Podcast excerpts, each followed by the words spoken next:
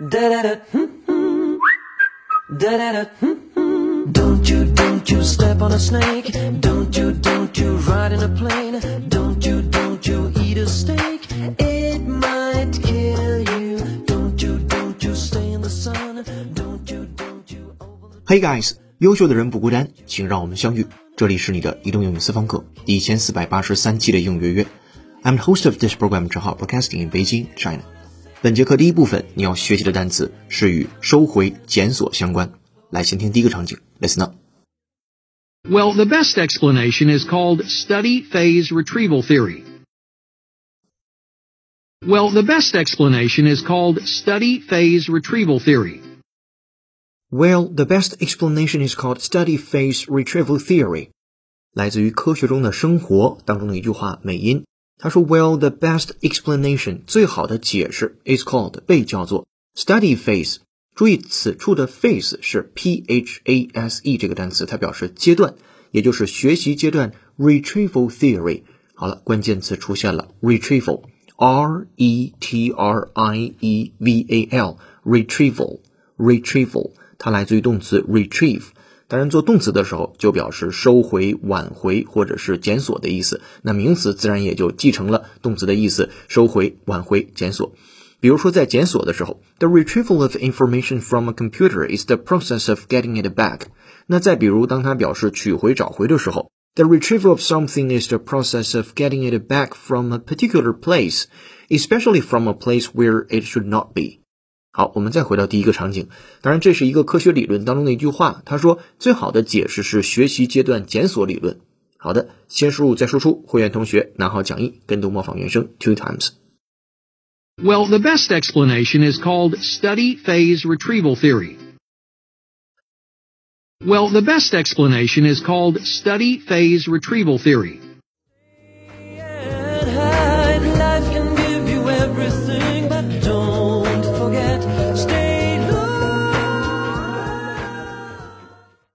场景一结束，来进入场景二。Listen up, please.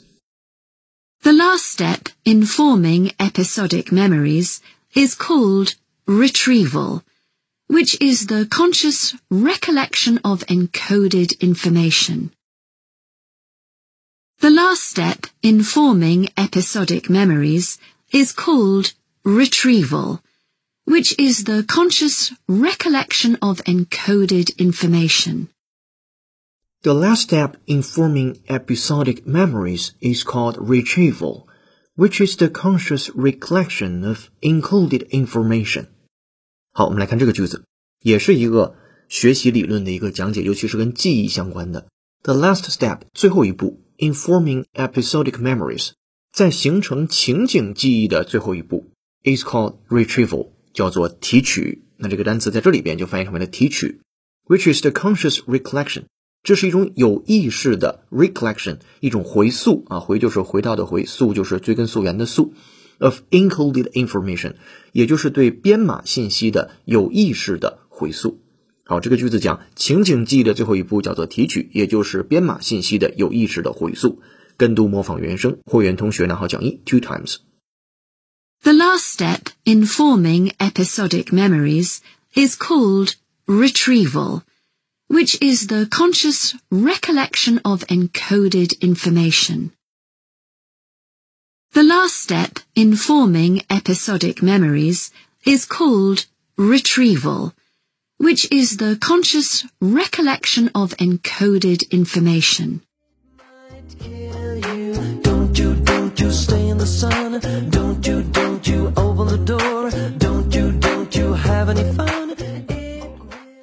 好的，场景二结束，来进入场景三，Attention please。 There's an obvious catch though. If you wait too long, the retrieval strength diminishes so much that you won't be able to recall the memory at all. There's an obvious catch though. If you wait too long, the retrieval strength diminishes so much that you won't be able to recall the memory at all. There's an obvious catch though. If you wait too long, the retrieval strength diminishes so much that you won't be able to recall the memory at all. 好，这个句子的语速就比上一个句子显然增加了很多。我们来细看它讲什么。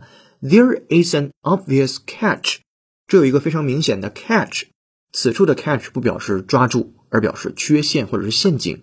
这有一个明显的陷阱，though If you wait too long，如果你等得太久，the retrieval strength diminishes，那信息的检索能力就会大幅度的减少，大幅度的下降，so much that you won't be able to recall the memory at all，以至于呢，你根本没有办法回忆起这些信息了。好的，三个场景结束之后，我们回顾一下 retrieval 这个单词。首先是拼写 r e t r i e v a l，名词词性的收回、挽回或者是检索，也是希望你早日把这个词作为主动输出类的单词去使用它。下面进入第二部分，today's idiom。Nobody loves a chicken who's afraid of the big bad wolf? the big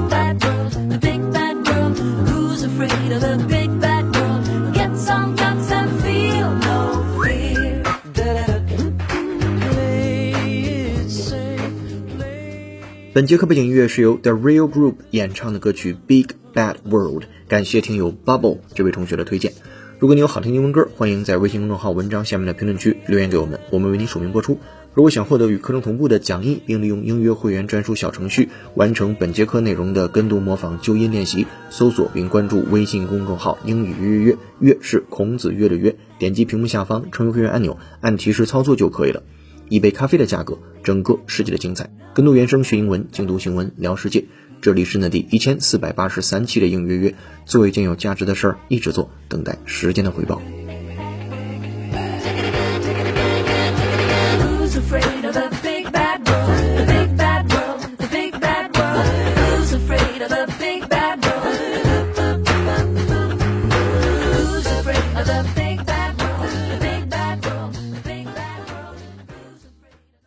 Today's idiom 今日习惯用语，形容一个人很活泼、精力旺盛、情绪很好，叫 full of beans。这个 beans 就是豆子的意思，字面的意思可以认为是装满了豆子，在俚语当中用来表示人人的活泼的状态、精力旺盛的状态。好，我们来把它放在语境当中。结婚似乎对于我们的好朋友约瑟夫来说是有好处的。最近他确实是精力充沛，在办公室工作也比以往更卖力，看来他比以前高兴多了。来用英文描述这个句子。第一句，结婚似乎对我们的朋友约瑟夫是很有好处的。Getting married seems to be good for our friend Joseph。最近他确实精力充沛，He's sure full of beans these days。那他在办公室的工作也比以往更卖力了，看起来他比以前高兴多了。He works a lot harder in the office and looks like he's enjoying life a lot more。好，这是浩浩老师的分句讲解，下面有请 native speaker David 完整演绎。Welcome David。 Getting married seems to be good for our friend Joseph. He's sure full of beans these days. He works a lot harder in the office and looks like he's enjoying life a lot more. You say what you think. Don't you, don't you ever get old. It will kill you. If you wanna get to the end of the day. Alright, thank you, David. 如果你也想说的地道，推荐使用英约会员专属小程序完成刚才这个段落的跟读模仿就业练习。下面进入最后一部分，解构长难句。这个句子来自于考研考试。And should one country take upon itself the role of defending competition on issues that affect many other nations, as in the US versus Microsoft case?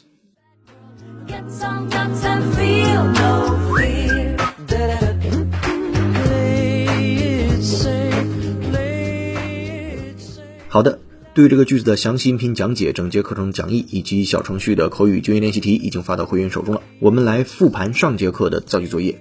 你能否给我一份有规格说明的价目单？你可以这样说：Can you give me a price list with specification？好，我们来再留本节课的造句作业，关键词是 retrieval。说到那时，局势已无法挽回。欢迎在评论区留下你的答案，我们将期待下次的幸运听众就是你。那本节课在微信公众号“应约约”，你可以看到的英语原声视频是脱口秀论脏话的艺术。微信公众号后台搜索关键字“论脏话”，论就是议论的论啊，脏话 （dirty words），你就可以看到这条视频了。这里是你的移动英语私房课第一千四百八十三期的应约约成功。本节课程由有请文涛、小易老师制作，陈浩、罗嘎嘎老师编辑策划，陈浩监制并播讲。本节课程就到这儿了，恭喜你又进步了。如果你觉得应约约内容不错，欢迎推荐给周围的小伙伴。如果你想深度学习本节课的内容，欢迎成为应约会员。我们下节课见，拜。